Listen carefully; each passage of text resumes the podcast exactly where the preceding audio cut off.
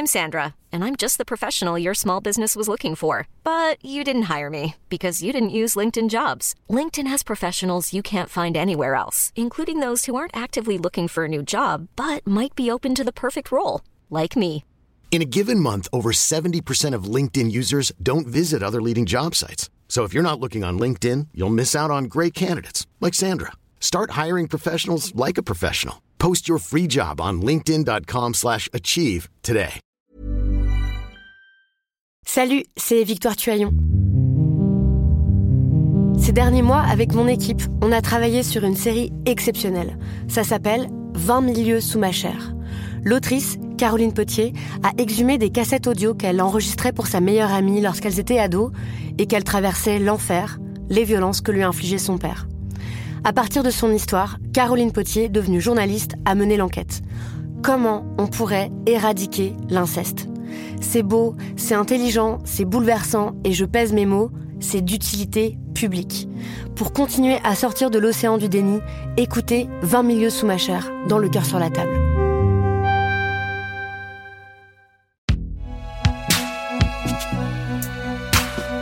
Rêvé par Binge Audio.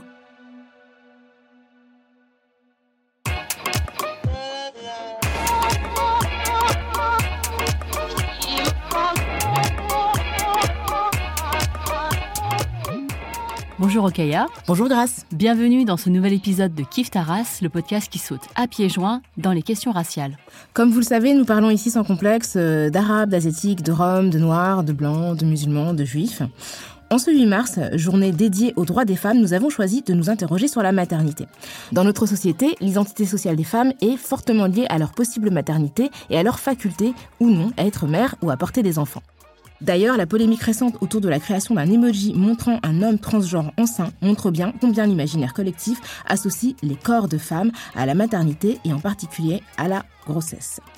Dans Kif Taras, nous avons déjà évoqué la puissance des mères des quartiers populaires avec Fatima Wassak et régulièrement, Grace évoque ses enfants et les questions que sa maternité soulève d'un point de vue racial. Vous avez peut-être remarqué que je ne parlais jamais des miens. Pour une raison simple, je n'en ai pas et je ne souhaite pas en avoir. C'est de ces choix dont nous aimerions vous parler aujourd'hui. Vous le savez, la coutume dans Kiftara, c'est de demander à nos invités si elle ou il se situe racialement. Euh, donc, comme aujourd'hui, Rokaya et moi sommes nos propres invités. euh, donc, Rokaya est perçue comme une femme noire, moi comme une femme asiatique. Et pour cet épisode, il nous semble important de euh, rappeler que nous sommes toutes deux femmes hétérosexuelles, cisgenres et considérées comme valides. Et par ailleurs, nous sommes l'une et l'autre dotées d'un certain capital culturel. Euh, matériel et social. Alors, il y a marqué entre parenthèses bourgeoise. oui, je pense que c'est aussi de cet endroit euh, qu'on parle. Et euh, c'est important de le préciser qu'effectivement, la question de la maternité se, se, pose dans des termes assez particuliers quand on est des femmes hétérosexuelles de notre statut social. Donc, on va pas se mentir non plus sur le luxe qu'on a de pouvoir en débattre pendant ces quelques minutes avec les, enfin, au cours desquelles vous serez avec nous. Donc, les raisons pour lesquelles j'ai eu envie de parler de ce thème sont nombreuses. Avant de les énoncer, j'aimerais quand même rappeler combien notre réflexion sur les choix relatifs à la maternité euh, doit euh, aux femmes dont la filiation a été historiquement stigmatisée, en particulier les femmes lesbiennes, queer et trans. Questionner la maternité, c'est aussi questionner l'hétéronormativité et la norme binaire, et ce sont les personnes LGBTQIA+, qui ont toujours été aux avant-postes sur ces questions. Donc on ne va pas évidemment questionner la non-binarité dans cet épisode, mais vraiment interroger tout ce que ces questions soulèvent, notamment euh, d'un point de vue racial. Et donc, euh, c'est un sujet intéressant parce que le choix de ne pas avoir d'enfants est un choix socialement extrêmement marginal. J'ai découvert qu'il y avait moins de 5% euh, de la population qui, euh, qui était explicitement non désireuse d'avoir des enfants. Et forcément, c'est une question qu'on se pose dans l'époque moderne puisque c'est un moment de l'histoire où on a la possibilité de choisir ou non d'avoir des enfants du fait des nombreux moyens que la science a mis à notre disposition, du choix d'être parent biologiquement ou pas biologiquement, d'avoir recours à d'autres corps. Enfin, ce sont des questions qui sont extrêmement nouvelles donc qui nous place dans une position euh, très très récente de pouvoir dire je veux des enfants ou je ne veux pas des enfants. La question, en fait, elle m'est survenue. Euh, en tout cas, c'est une question euh, personnelle que, que j'ai réglée, mais dont j'ai décidé de parler parce qu'en fait, récemment, j'avais une conversation avec une jeune cousine. On parlait de maternité et je sais pas pourquoi, elle n'était pas du tout au courant du fait que je ne voulais pas d'enfant. Et en fait, quand je lui ai dit que je voulais pas d'enfant, elle m'a dit c'est la première fois que j'entends une femme sénégalaise dire qu'elle veut pas d'enfant. Et elle était vraiment éberluée et je me suis dit, mais euh, j'ai réfléchi, je me suis dit, ça que dans l'espace public, il n'y a pas énormément de. Bon, déjà, il y a très peu de femmes qui disent qu'elles ne veulent pas d'enfants. Il n'y a pas énormément de femmes, en fait, qui ont, euh, en fait, mon profil, euh, on va dire, socio-ethnique et culturel, et qui assument, en fait, ce, ce fait-là. Et je me suis dit peut-être que c'était important, en fait, de, de pouvoir l'évoquer pour qu'on puisse effectivement parler de cette pluralité de femmes qui, qui peuvent exister. Et j'ai conscience du fait que bah, je suis dans une situation aujourd'hui, je peux me permettre de ne pas en avoir parce que bah, je peux m'affranchir d'un certain nombre de pressions qui sont assez fortes et qui, parfois, ne laisse pas forcément le loisir aux femmes euh, d'avoir des enfants. Et je pense aussi que le terme de désir est important qu'on désire avoir des enfants ou qu'on ne désire pas en avoir, parce que du coup, ça nous permet aussi de nous placer euh, au centre de cette question et de ce questionnement. Mm. Mais je suis euh, très contente d'avoir cette discussion avec toi parce que euh, c'est pas un sujet qu'on aborde je vais, enfin, dans nos discussions intimes, c'est-à-dire en dehors du podcast, nos, c'est pas un truc qu'on aborde. Enfin, moi, je sais que tu n'as pas d'enfants, tu sais que j'ai des enfants, et puis je te parle de mes enfants, euh, tu me parles de ce que tu fais sans tes enfants, sans les enfants que tu n'as pas. Euh, et voilà. Et c'est vrai qu'on ne sait pas, tout en se connaissant, j'ai l'impression de ne pas avoir, pas avoir posé cette question avant, ou bien de ne pas. En fait, moi, en plus, en, tant que femme euh, ayant des enfants, j'ai à cœur de ne pas toujours ramener mes trucs sur mes enfants quand je parle à des, à, des personnes qui n'ont pas d'enfants. Parce que, en fait, euh, ça t'intéresse pas. En fait, quelle taille de culotte j'achète pour ma fille? Si oui ou non, il faut euh, que, je, que tu achètes des, des, des brassières ou bien des soutiens-gorge. Voilà, ou pas mm. du tout. Enfin, et donc, euh, moi, je réserve ces enfin, c'est, c'est, c'est, le, tout ce qui était désir d'enfant ou bien vie familiale à une, autre sphère de, de, ma vie, des gens que, enfin, que je pense que ça intéresse ou bien qui, qui vivent la même vie, ou qui ont des conseils à me donner, ou qui voudraient écouter ce que je dis. Et donc, c'est intéressant en ce 8 mars de célébrer à la fois, enfin questionner et célébrer à la fois les femmes qui font ce choix de ne pas et des femmes qui font le choix de le faire. Et avant de commencer euh, à rentrer dedans, il y a une question terminologique qu'on aimerait euh, bah, traiter et évacuer. En termes de, vocabulaire, on dit, on parle des personnes sans enfants, et donc le sans, euh, ça indique comme un manque, donc c'est pas une, enfin c'est pas forcément euh, une terminologie idéale. On parle aussi de nullipare. Alors ça, c'est vraiment c'est un terme scientifique, c'est le terme médical. Bah, en fait, ça. Ouais, gynéco, en fait, quand on. Oui. Voilà, c'est le terme qui désigne les femmes qui n'ont jamais eu. Qui n'ont jamais eu d'enfant. Donc quand tu arrives et que tu vas accoucher, on te dit vous êtes une nullipare, mais t'es là dans la, dans la pièce des nullipares. C'est ça, et donc pour tous les trucs que tu dois faire, pose de stérilet, etc., il y a tout un, tout un, apparemment un enjeu entre le fait d'avoir enfanté ou de ne pas avoir enfanté physiquement, en tout cas. Évidemment, donc euh, l'idée du, du, du, zéro et puis du, du préfixe euh, nul. c'est vraiment pas top. Bah, ça fait, quand, tu, ouais, quand tu dis que t'es nullipare, tu dis pas que t'as gagné, que tu vas gagner dans la vie, que tu vas avoir une super vie. Quoi. Tel que t'es nul comme ça, c'est pas. En anglais, il y a le mot childless et aussi le terme child free qui sont très différents. Donc, euh, childless, ce sont les personnes qui euh, n'ont pas la possibilité d'avoir euh, des enfants. Et child free, c'est le terme qui, qui, désigne la volonté de ne pas avoir d'enfants. Donc, il y a une question d'activement de ne pas vouloir d'enfants. Oui, en fait, dans childless, c'est les gens qui n'ont pas d'enfants, qu'ils le veuillent ou non. Et c'est vrai qu'il y a un côté, c'est un peu comme sans enfants en français. Mm. Et child free, c'est vraiment euh, des gens qui le revendiquent en fait de manière presque militante, de dire euh, voilà, on veut pas d'enfants. Après, moi, ça que je suis un peu prudente parce que le côté free, il y a un côté, euh, tu sais, comme si les, les, les enfants c'était des, tu vois, des espèces de, de chaînes, tu vois. non, mais tu vois ce que je veux dire, c'est que c'est pas, enfin, je trouve que c'est un peu stigmatisant pour les parents. Du coup, il y a un côté genre t'as des boulets au pied et nous on est, on s'est libérés, on est passé à une autre étape, tu vois, qui est la libération ultime, alors que c'est pas ça. Mais bon, je trouve que, mais malgré tout, je préfère child free à bah, c'est un peu comme euh, avec le mot care. Donc, qui n'existe pas en français. Hein. donc, le mot care qui représente le soin. Il y a careful, donc ça veut dire euh, bah, quelqu'un qui est careful, c'est quelqu'un qui euh, est attentif et euh, il y, a le careless qui, signifie euh, bon bah en fait bon bah les couilles quoi en fait. Tu fais des tu fais des erreurs et tout ça enfin négligence quoi.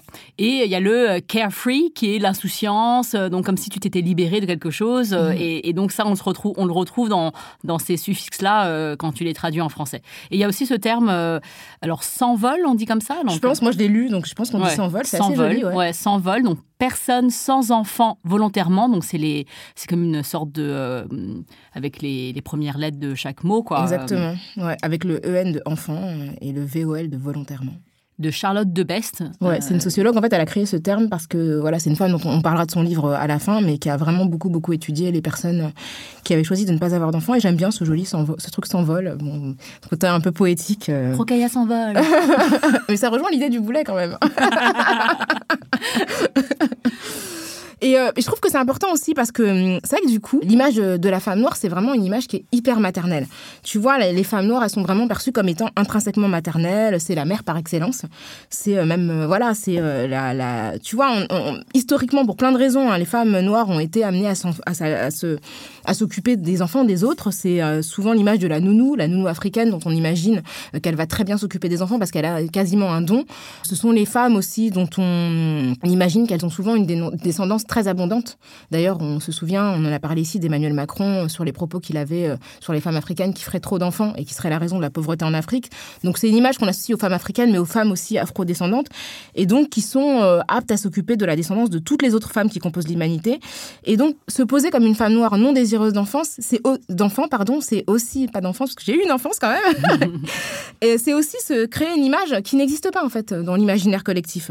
Et en fait, c'est vrai qu'on a l'impression que les femmes noires n'existent pas en dehors de leur capacité à materner, à faire plaisir aux autres, à s'occuper des enfants, à faire le ménage, à nettoyer, à, à soutenir en fait le reste des autres personnes.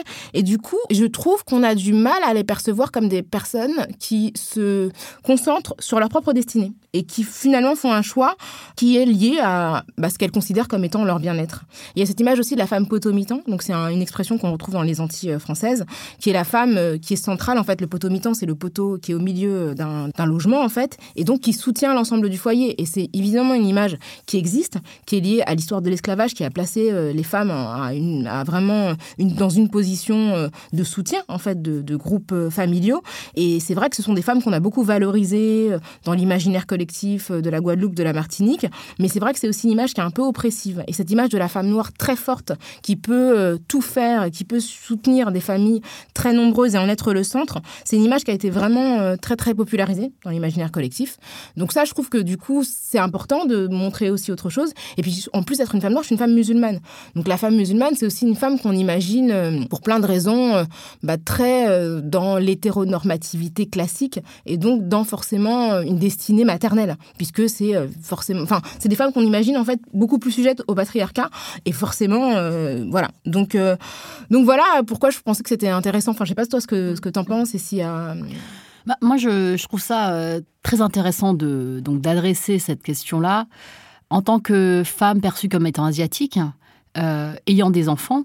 Pour moi aussi, c'est très important de séparer la femme de la maternité. C'est pas parce que je suis mère que je suis que mère. Et c'est important qu'on puisse. Euh, moi, par exemple, c'est très important de que moi je sache et que mes enfants sachent d'ailleurs que je j'ai une vie en dehors d'eux et que je suis euh, et que c'est ça qu'ils vont devenir plus tard. C'est-à-dire euh, ils vont devenir des adultes et ils ne devront pas forcément s'occuper de quelqu'un ou enfin forcément avoir des enfants et que euh, en tant que femme asiatique, l'image de la femme asiatique est aussi très maternelle.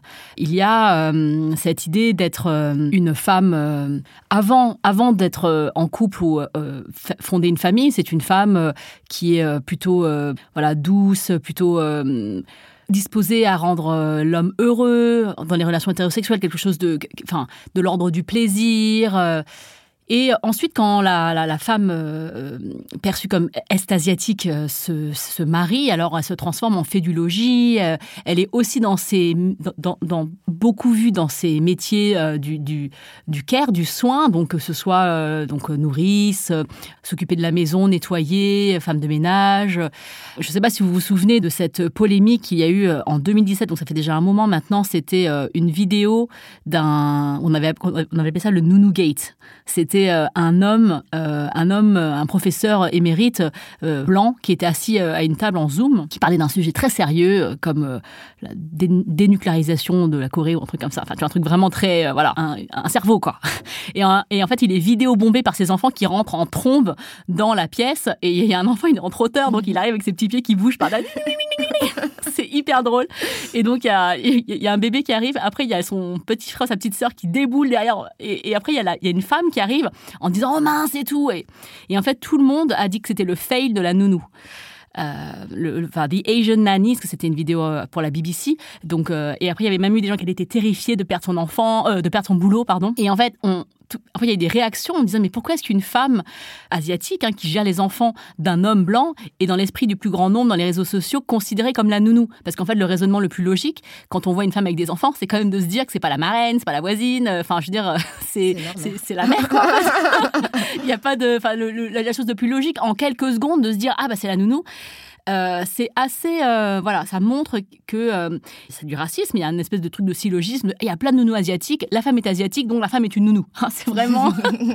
et, donc ça, me rappelle vraiment cette. C'est comme le mythe de la minorité modèle qui est appliqué à une nounou, enfin appliqué au, à un métier en fait, quoi, comme la nounou philippine qui serait enfermée dans, des stéréotypes positifs de ah bah elle s'occupe bien des enfants, elle est douce, elle fait bien la cuisine et c'est génial. En fait, on peut va pas te crier dessus comme les noirs. comme les méchantes. on vous aime bien vraiment. mais tu vois, c'est vraiment cette image de maternité parce que les maternités des femmes noires, c'est vraiment perçu comme une espèce de maternité aussi autoritaire, tu vois. Tu vois, t'as as vraiment les images, même dans les films américains, des femmes noires, des mères noires qui font peur à leurs enfants euh, et qui sont hyper autoritaires, qui font peur à tout le foyer. Angry black woman, c'est ça, la, la femme noire. Euh, ouais, c'est ça. Mais vraiment, il y a un truc comme ça. C'est une bonne mère, mais quand même une mère qui, que, qui, enfin, pour laquelle, enfin, tu vois, tout le monde file droit en fait. Oui, il y a la question de la colère qui est très présente. Ouais, exactement. Et donc, ouais, moi, en plus, donc je, je, donc je colle, j'adhère totalement à, à, l'image de, de, la mère euh, asiatique, puisqu'en plus j'ai trois enfants, donc je, je, j'ai, une famille qu'on considère nombreuse. J'ai une carte famille nombreuse qui me permet d'avoir 50% sur les transports en, région parisienne. Je tiens beaucoup à cette carte, je tiens à dire que c'est, vraiment une, une aubaine. Et souvent, des fois, dans le regard des gens, quand je dis que j'ai trois enfants, je sens qu'il y a un truc de déjà, ils disent Ah ouais, mais t'es vachement courageuse. Et en fait, c'est vraiment. Je sais pas, en fait, si je peux parler de courage en réalité, alors je sais, enfin, je sais bien que ce, que ça veut dire, ça veut dire que euh, euh, élever un enfant, c'est beaucoup, élever deux enfants, c'est beaucoup, élever trois enfants, c'est beaucoup. C'est ça que ça veut dire. Donc c'est un truc un peu exponentiel. Mais euh, il y a vraiment cette idée que ah non, mais moi je peux pas. non, moi je pourrais pas. vraiment déjà deux, ça suffit. ou bien voilà.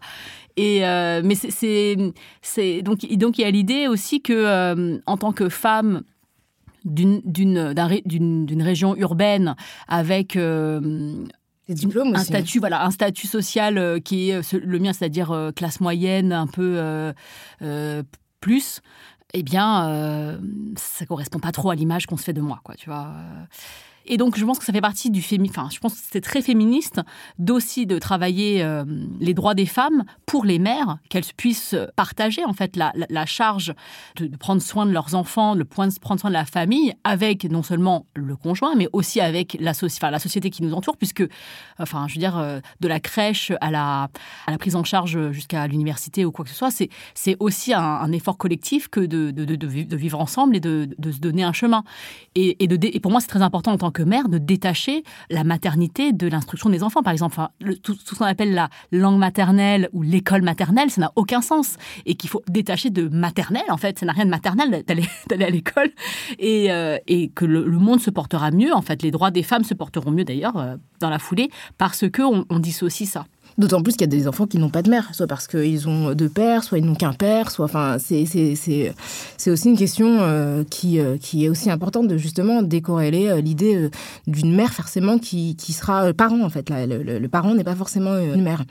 Et c'est vrai que si on. Ce qui est intéressant, c'est comment historiquement la descendance des femmes noires a subi un sort différent par rapport à la descendance des femmes, non, des femmes blanches et des femmes occidentales. Ici, l'histoire des femmes est marquée par l'idée de pouvoir avoir accès à à des moyens de contraception et à notamment aux interruptions volontaires de grossesse. Euh, c'était les luttes des années 60-70.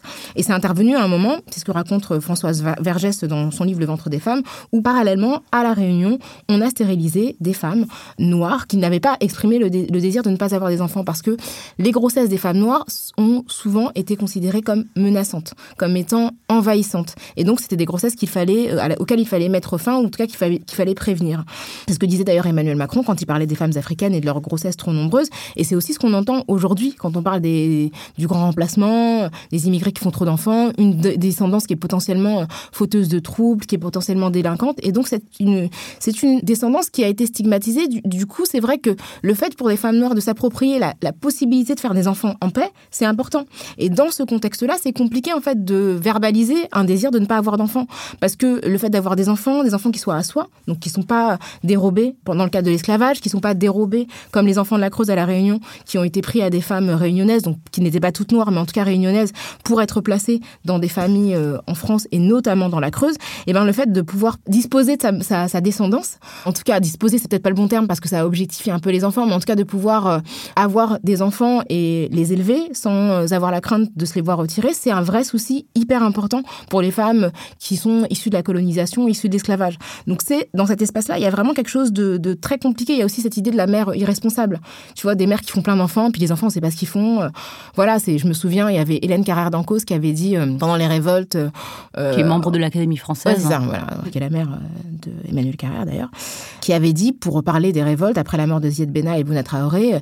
Alors je la, je la cite de manière approximative, mais vous pouvez retrouver la citation. C'était en 2005. Elle a dit c'est c'est d'ailleurs on cite ça, de manière plus exacte ce qu'elle dit dans notre livre Kif Taras que ces enfants sont issus de familles polygames et ils font plein d'enfants qui courent partout et donc en gros c'était pour ça qu'il y avait euh, autant de d'agitation euh, en banlieue parce que voilà, ils, ont, ils sont polygames, ils ont plein d'enfants et puis voilà, ils savent plus les contrôler, etc. Mais cette idée-là des enfants qui sont pleins et puis qui sont partout et qui foutent le bordel en France, c'est vraiment quelque chose de très présent. Bah, moi, quand j'ai eu mon enfin quand j'ai eu mes enfants, mon voisin, mon voisin de palier m'a dit ah, les allocations, ça y va, hein Oh là là, c'est incroyable. En fait, j'étais sidérée. Je me suis dit, oh, en fait, on est au 21e siècle et il y a encore un gars qui me dit que je vis au crochet de la société. Mais c'est un truc de fou. C'est tellement. Et, euh, et, je voudrais dire aussi, ouais, c'est vrai que cette image de. Euh, moi, j'ai été élevée par euh, une mère qui a dû travailler pour subvenir à nos besoins. Et en fait, son, son rêve, en fait, à ma mère, c'était de ne pas travailler. Et donc, le, je, pense que c'est très important pour les femmes d'avoir le choix, de pouvoir euh, donc se, libérer euh, d'un foyer si ce foyer est pesant et de pouvoir travailler pour être indépendante. Et je pense que l'indépendance financière est extrêmement importante. Il y a pas, c'est pas pour aller à l'encontre de ça, mais que le fait du travail à tout prix, moi, ça ne me parle pas parce que elle, ce qu'elle espérait, c'était pouvoir s'occuper de ses enfants, ne pas avoir à se lever, à les laisser, à, devoir aller travailler et ne pas les voir grandir. Et donc, euh, je pèse en fait quand quand j'ai eu mes enfants, j'ai fait en fait le mix entre ce que j'avais absorbé en tant que femme française, c'est-à-dire euh, oui, les enfants, faut les faire garder, faut, faut, rester, faut rester une femme libre, il faut une femme euh, donc qui, qui, gagne des sous et pouvoir être quelqu'un. Et aussi l'image que j'avais de ma mère de euh, ça me déchire le cœur de laisser mes enfants pour aller euh, pointer.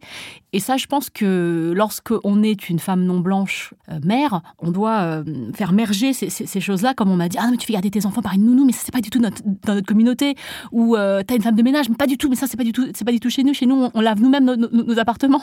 Et, tu vois, tout ça en fait, c'est des choses qui te travaillent vachement quand quand tu es bah, quand tu évolues dans la société, parce que tu as des choses qui te paraissent contraires en réalité et qui ne sont pas forcément. En fait, c'est une question de choix et c'est pas une question d'injonction pardon. Bah, c'est vrai que la maternité, dans un contexte qui est le contexte, par exemple, du pays d'origine de mes parents, c'est pas la même chose. Mes parents viennent du Sénégal. Euh, quand tu as des enfants, tout le monde s'occupe de tes enfants.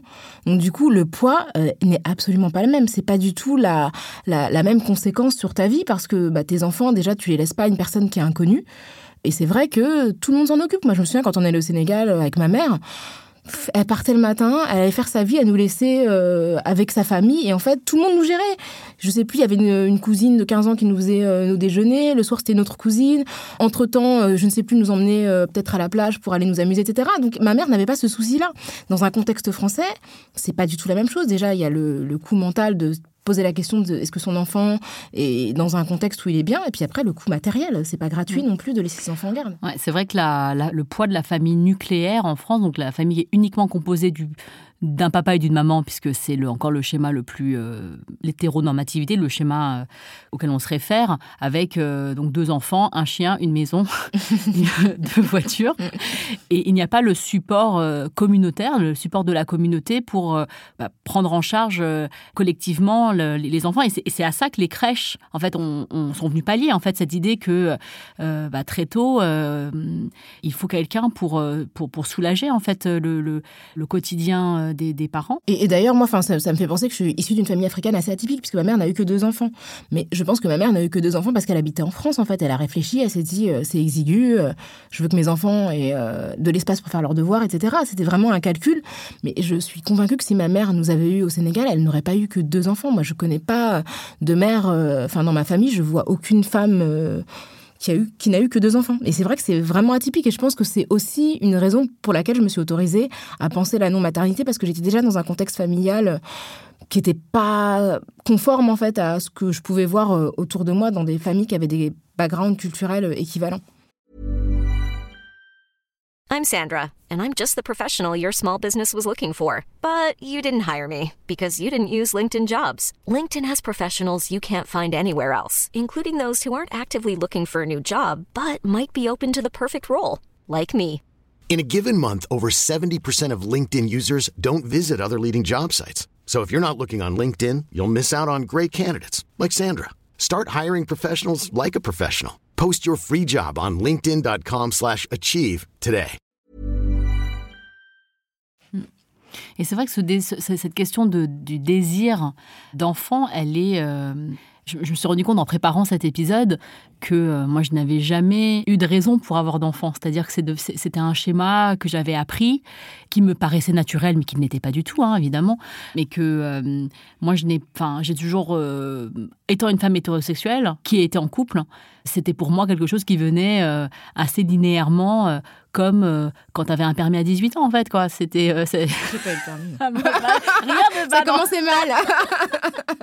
J'ai pas même pas passé. Et c'est intéressant de, de, voir comment, enfin, tu t'es questionné sur la non-maternité, alors que moi, je ne me suis jamais posé la question de savoir si je voulais des enfants. En fait, j'ai vraiment su que je voulais des enfants quand j'ai eu un enfant. Mm. Quand j'ai eu un enfant, je me suis dit, ah bah c'est sûr, j'en veux d'autres. Ça bon. tombait bien. Voilà, mais, mais, sinon, c'est pas une question que, enfin, on pose pas aux, enfin, on pose pas ça aux enfants. On, ben on, on disait pas aux enfants. Euh, comment tu te vois plus tard, quoi. Mais tu vois, en même temps, cette question d'avoir des enfants, parce qu'en lisant du coup sur, le, sur le sujet, c'est que c'est les filles qui savent qu'elles veulent avoir des enfants quand elles sont petites. Et que, en fait, les garçons apparemment se posent moins la question et sont moins en train de se projeter dans la parentalité, dans l'adolescence, parce que c'est vrai que nous, on est conditionnés par les poupées, par euh, ça. Et moi, je te dis la vérité, quand j'étais jeune, je pensais que j'aurais des enfants, mais parce que c'était vraiment la logique de la vie euh, d'une femme hétérosexuelle, quoi. Si tu te maries, t'as des enfants. Et je, je, j'ai dû euh, m'interroger sur le non-désir parce que, bah, déjà, je, je, je pensais que j'aurais des enfants, mais en vérité, je, je n'en voulais pas. Donc, dans ma tête, c'était quelque chose de très euh, abstrait, quoi. Je me dis, j'aurais des enfants, etc. Mais en vérité, pendant toute la période où j'étais censée mettre les choses en œuvre pour avoir des enfants, je repoussais pendant toute la trentaine. En fait, je me disais, je voyais les gens avoir des enfants, je me disais plus tard, plus tard. Et c'est vraiment quand j'ai eu 40 ans que je me suis dit, bon, là, si tu veux des enfants, faut quand même que tu. Enfin, soit tu, tu y vas maintenant, et voilà. Et, et honnêtement, j'ai jamais ressenti de désir d'enfant. C'est-à-dire que j'avais l'idée que j'aurais un enfant, ou voilà, déjà, je n'en voulais pas dans plus d'un, mais parce que c'était juste la norme. Et c'est quand j'ai vu que je n'en avais, avais pas, et que que je me suis dit, euh, tu vois, je me suis interrogée euh, parce que. Euh, parce que voilà, en fait euh, tu es obligé de te poser la question, de te dire, bon, euh, en plus, quand tu es dans un couple où le, le désir d'enfant ne repose que sur toi, bah, tu te dis, bon, bah, parce que j'étais en couple avec quelqu'un qui avait déjà un enfant, qui n'avait pas forcément envie d'en avoir, bah, tu te dis, euh, est-ce que vraiment je veux un enfant? Mm -hmm. Et là, mais c'est, je pense que tu vois, euh, c'est un truc qui te vient pas naturellement, en fait, tu mm -hmm. vois, dans, enfin, naturellement dans le sens de la nature, dans la, de la manière dont la, la, société a charpenté ta nature de femme hétérosexuelle, tu vois. C'est intéressant ce que tu dis sur les hommes, parce que si je pense aux, aux hommes perçus comme étant asiatique, euh, il y a euh, cette idée que, euh, évidemment, on leur demande pas s'ils veulent ou pas des enfants hein, plus tard, mais que de toute façon, ils seront responsables. D'accord. La, la, question de la responsabilité, elle est hyper importante. C'est comme une charge, un poids. Et d'ailleurs, je me rappelle d'un de, de, spectacle de Ali Wong, mm -hmm. cette humoriste américaine, qui, qui, qui raconte que quand elle a rencontré son mari, il sentait la responsabilité. Il y a un extrait comme ça qui est hyper drôle. Et qu'elle pouvait sentir sur lui. Il sortait de Harvard et il sentait la responsabilité. Un truc comme ça, ouais. Et ça, ça veut aussi dire à quel point. Euh, Enfin, les attentes sociales ouais. euh, varient selon les perceptions euh, et, et, enfin ce que ce que les gens enfin, ce qu'ils engrangent au cours de leur évolution en tant que de, de passage de, de, de l'enfant à l'adulte. Et pour revenir sur la question des, des choix qui sont euh, enfin les, les raisons Pour revenir sur la question des raisons qui sont le plus souvent invoquées pour justifier le non-désir d'enfant, on peut euh, citer euh, la carrière. Donc, euh, donc c'est renoncer en fait à une, à une, à une maternité, à la parentalité pour, pour favoriser sa carrière, pour aller plus loin, avoir plus d'ambition. Il y a aussi la, la question de l'écologie, c'est-à-dire que faire un enfant, c'est ce qui est le plus polluant. donc, il faudrait, voilà, pour préserver la planète, il faudrait ne plus faire d'enfants. Il y a aussi la crainte de mettre au monde des enfants dans un monde, dans, dans un monde difficile. Donc, et encore plus lorsqu'ils ne sont pas blancs. Donc, la question des violences, la question de la, du racisme, de, voilà. et donc, en fait, de préserver un être de, de, tout ça. Et ensuite, il y a les, aussi des arguments qui sont dits féministes, donc la, la, question de la charge mentale, l'accentuation des rôles de genre dans les couples hétérosexuels. Donc tout ça, ça forme une des, voilà plusieurs raisons dans lesquelles, enfin, qui, qui, peuvent expliquer des choix, mais, mais pas que, en fait, il y a peut-être juste... Euh, bah en fait, moi, c'est vrai que j'entends beaucoup de gens qui justifient le non-désir d'enfant à, à, travers tous ces arguments, mais je pense qu'on n'a pas besoin de justification écologique, euh, politique ou morale. Enfin, moi, je veux pas d'enfant, mais je veux pas, en fait. Enfin, il y a pas... C'est pas, par, pas pour ma carrière, c'est pas pour préserver la planète, même si je trouve que c'est important et je suis contente, euh, du coup, que ça, ça rééquilibre mon bilan carbone, voilà, qui est... tu prends l'avion, mais t'as pas d'enfant. Exactement, donc ça va, ça... ça... Mais tu vois, c'est juste, en fait, j'ai pas envie. Ça, ça m'intéresse pas. Et c'est pas que les enfants ne m'intéressent pas. Tu vois, j'ai des enfants autour de moi, je les aime bien. Mais la maternité ne m'intéresse pas. Et du coup, c'est compliqué en fait de juste dire je veux, non en fait je veux pas c'est pas pour moi c'est pas pour euh, parce que je veux les préserver d'un monde difficile même si je pense qu'effectivement ça aurait été compliqué euh, puisque je sais que mes enfants auraient été enfin en tout cas si j'avais des enfants biologiquement ils auraient été probablement noirs et donc du coup euh, il y a toutes les questions que tu te poses surtout quand t'es un garçon les violences etc donc je, je comprends ça. Mais c'est pas la c'est pas la raison et c'est un peu la, la, question tu viens d'où? Ouais c'est ça. Mais appliqué à ton utérus. exactement. Mais pourquoi tu veux pas d'enfant? Et là, tu vas nous sortir des trucs très intimes de. Euh, Alors, euh, c'est parce qu'une fois ma grand-mère. Euh, non, c'est le côté intrusif parce que les gens, en fait, ça les met mal à l'aise parce que tu vois, il y a toujours ce truc-là où en fait, bah, tu veux pas. et puis, il y a, y, a, y, a, y a, le côté où on me dit souvent, non, mais tu dis ça, mais ça va venir, quoi. Et tu as le côté, tu dis, bah, et maintenant, enfin, maintenant, je dis, non, mais en fait, j'aurai 44 ans dans deux mois. Donc, tu vois, genre, parce que les gens, pensent, ça, les gens pensent que je suis beaucoup plus jeune que je le suis vraiment. Donc, tu vois, les gens, déjà, ça les calme un peu. Tu dis, bon, enfin, je veux dire, je sais, en fait, euh, si je veux, je veux pas. Je, je... sais. Puis là, j'ai pas trop de marge, donc euh, non, en fait, euh, vraiment, non, ça va pas venir du tout. et généralement, les gens, ça, ça ferme un peu la conversation sur ça. Mais il y a toujours ce côté-là où les gens se disent, ils disent, non, mais t'inquiète pas. Non, mais c'est hyper paternaliste, paternaliste exactement, de dire ça. Tu sais pas, mais avec le temps, tu verras. De, dire, non, mais t'inquiète pas, tu, tu, tu sauras plus tard. Tu, Exactement. Tu vas avoir un éclair de, de génie.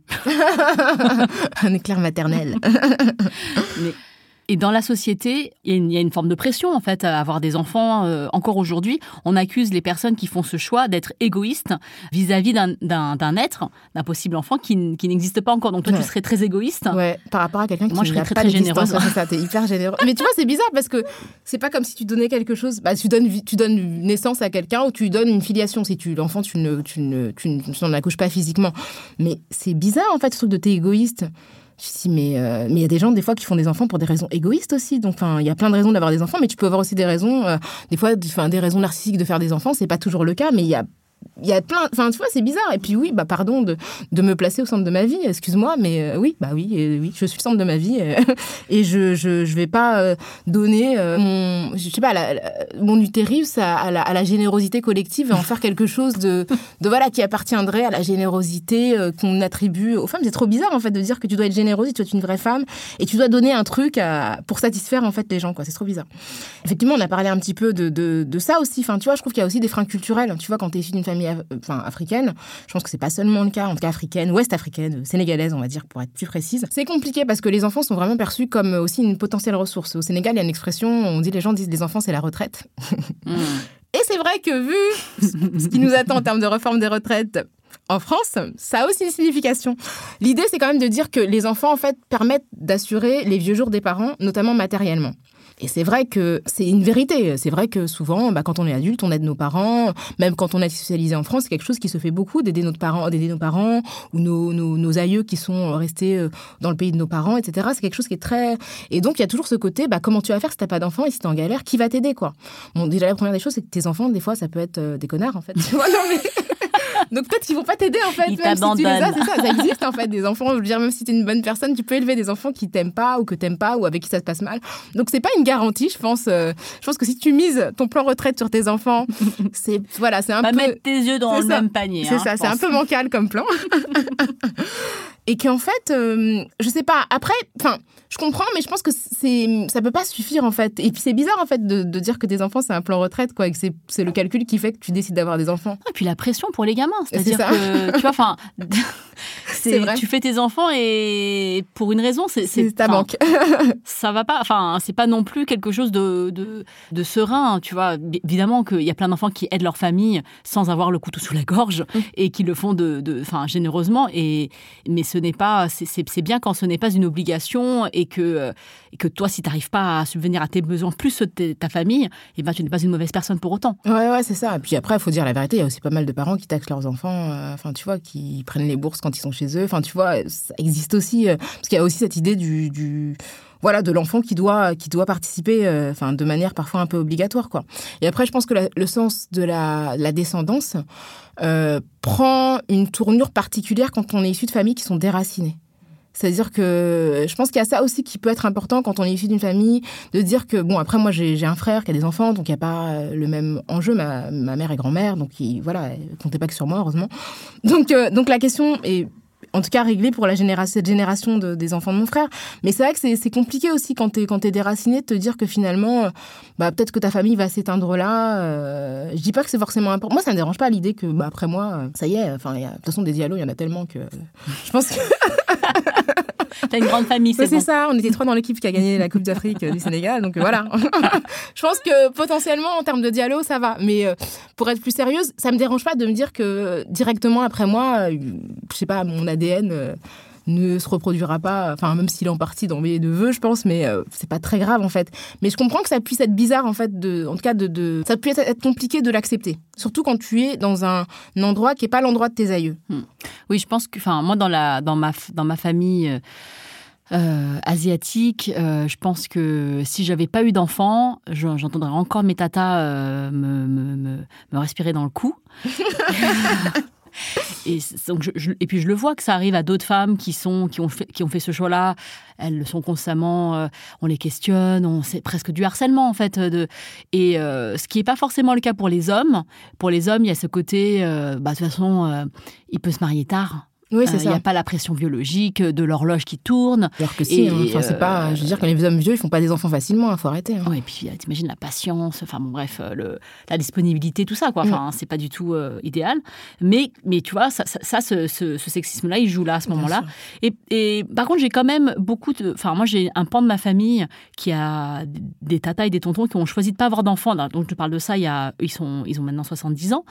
Il y a quand même euh, donc d'autres d'autres gens qui disent Mais comment ils font? Ils doivent être seuls. Il y a vraiment cette. Tu vois, cette, une génération avant nous, il y a déjà ce truc de.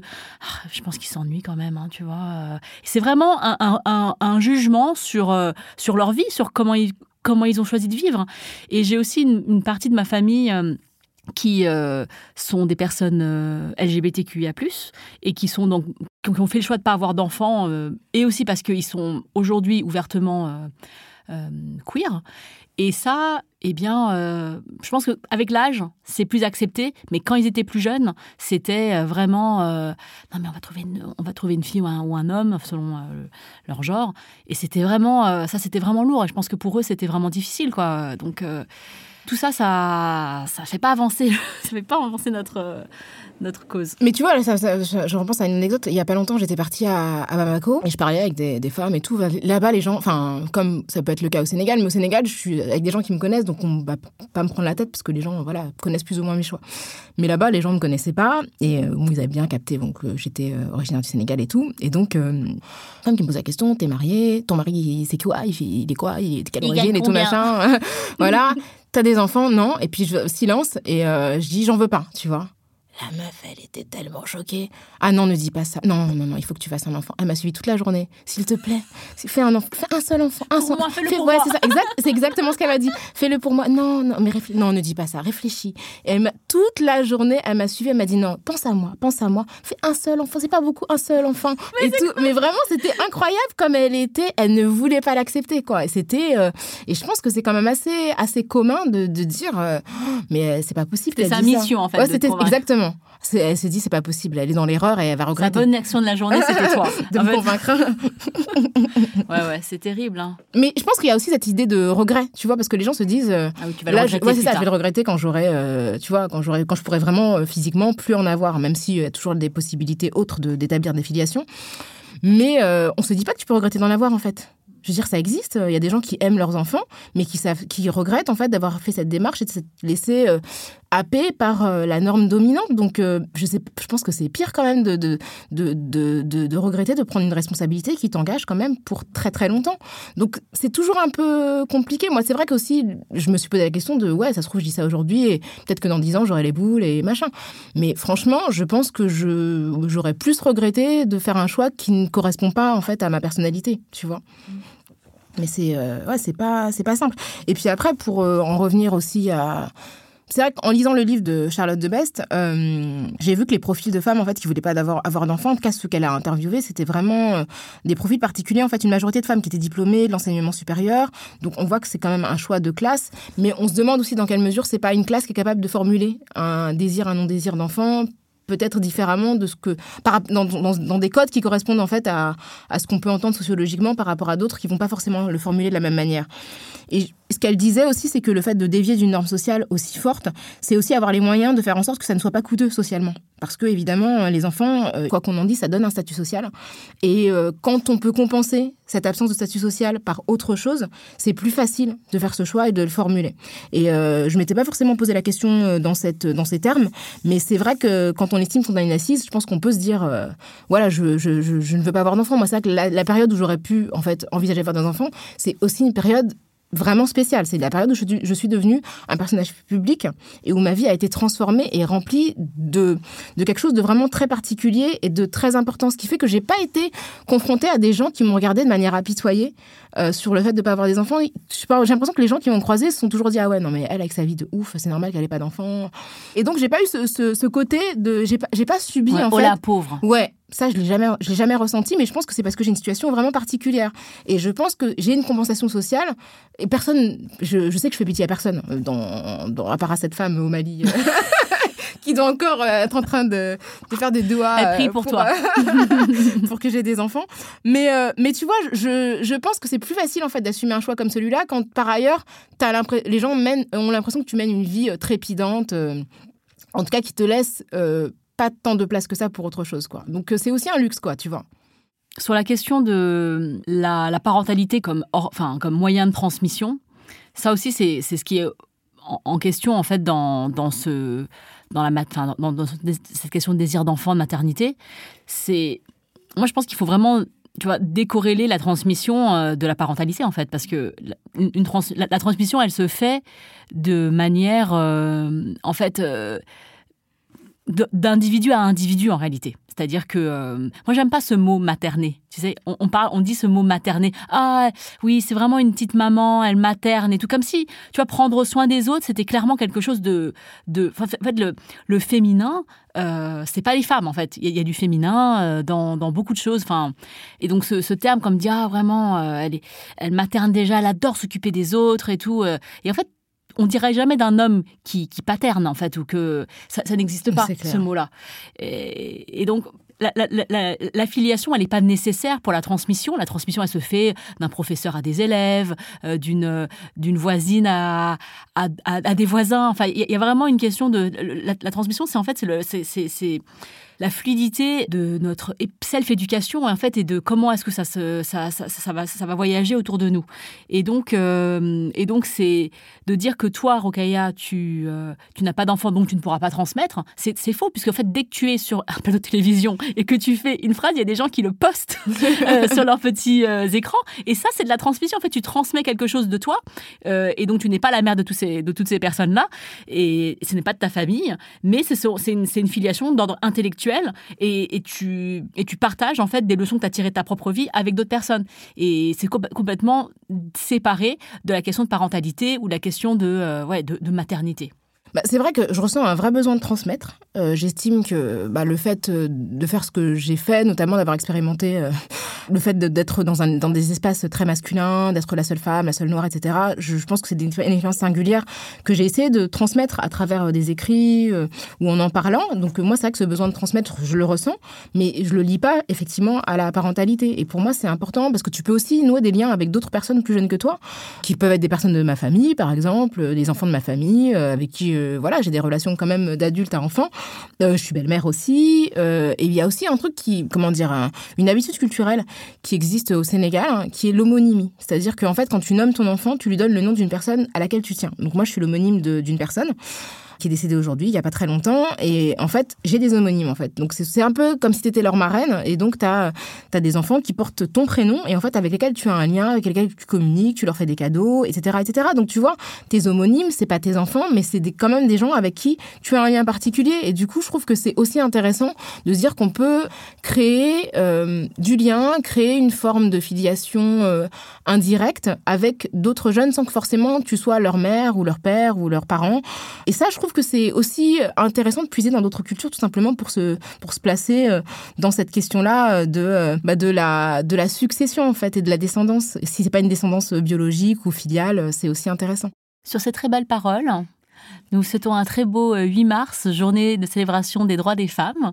Nous avons quelques recommandations pour aller plus loin dans cette réflexion, notamment le podcast Tant que je serai noire sur le désir de maternité ou de non-maternité des femmes noires créé et animé par Tipora qu'on salue. Ouais, c'est un super podcast d'entretien avec des femmes noires qui est vraiment, euh, vraiment pionnier euh, dans ces, dans ces questions-là et, euh, qui pose la question à des femmes noires qui ont décidé d'enfanter ou de ne pas enfanter ou d'être, voilà, et enfin, enfanter dans le sens pas forcément biologique, hein, évidemment. Et ça, c'est vraiment super intéressant. Et aussi le livre que tu as cité tout à l'heure, Charlotte de Best, Le choix d'une vie sans enfant, aux presses universitaires de Rennes. Et aussi le, le livre de René Grezard, Choisir d'être mère, qui vient de paraître chez JC Lattès. C'est la fin de ce numéro spécial de Kiftaras nous étions, étions deux, euh, une fois n'est pas coutume, pour parler euh, d'une situation euh, qu'on associe beaucoup aux femmes, mais qui ne les concerne pas nécessairement toutes. N'hésitez pas à nous faire part de vos opinions sur l'échange que nous venons de mener. Je pense qu'il y a pas mal de personnes qui sont concernées. Bah, tout le monde est concerné parce bah que soit vous avez des enfants, soit vous n'en avez pas. Donc a priori, sinon vous n'êtes pas en vie, donc je pense que vous pouvez pas nous entendre.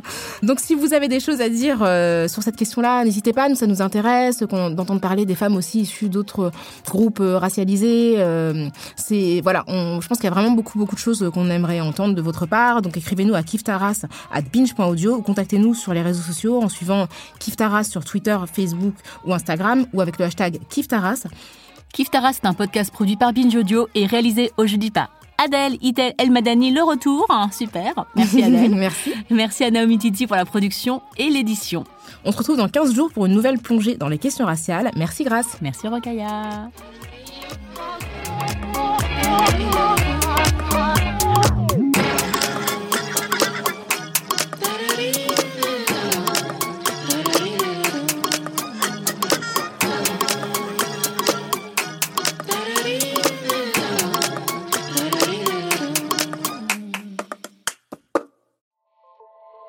Salut, c'est Sinamir du podcast L'Affaire. En 2016, je suis monté sur un bateau de sauvetage en Méditerranée et ce que j'y ai vu n'a pas changé? En tout, depuis 10 ans, on compte même près de 30 000 morts sur cette mer. Alors dans le naufrage, notre nouvelle enquête, j'ai voulu raconter un cas concret. Comment 130 personnes sont mortes en 2021 à la frontière de l'Europe, malgré des dizaines d'appels de détresse? Qui n'a pas pu les sauver? Pourquoi?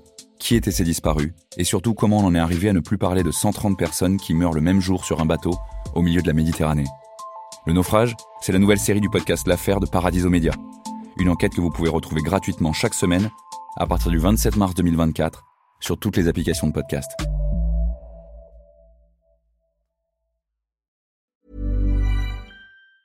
Even on a budget, quality is non-negotiable. That's why Quince is the place to score high-end essentials at 50 to 80% less than similar brands. Get your hands on buttery soft cashmere sweaters from just 60 bucks, Italian leather jackets, and so much more. And the best part about Quince, they exclusively partner with factories committed to safe, ethical, and responsible manufacturing. Elevate your style without the elevated price tag with Quince. Go to quince.com slash upgrade for free shipping and 365-day returns.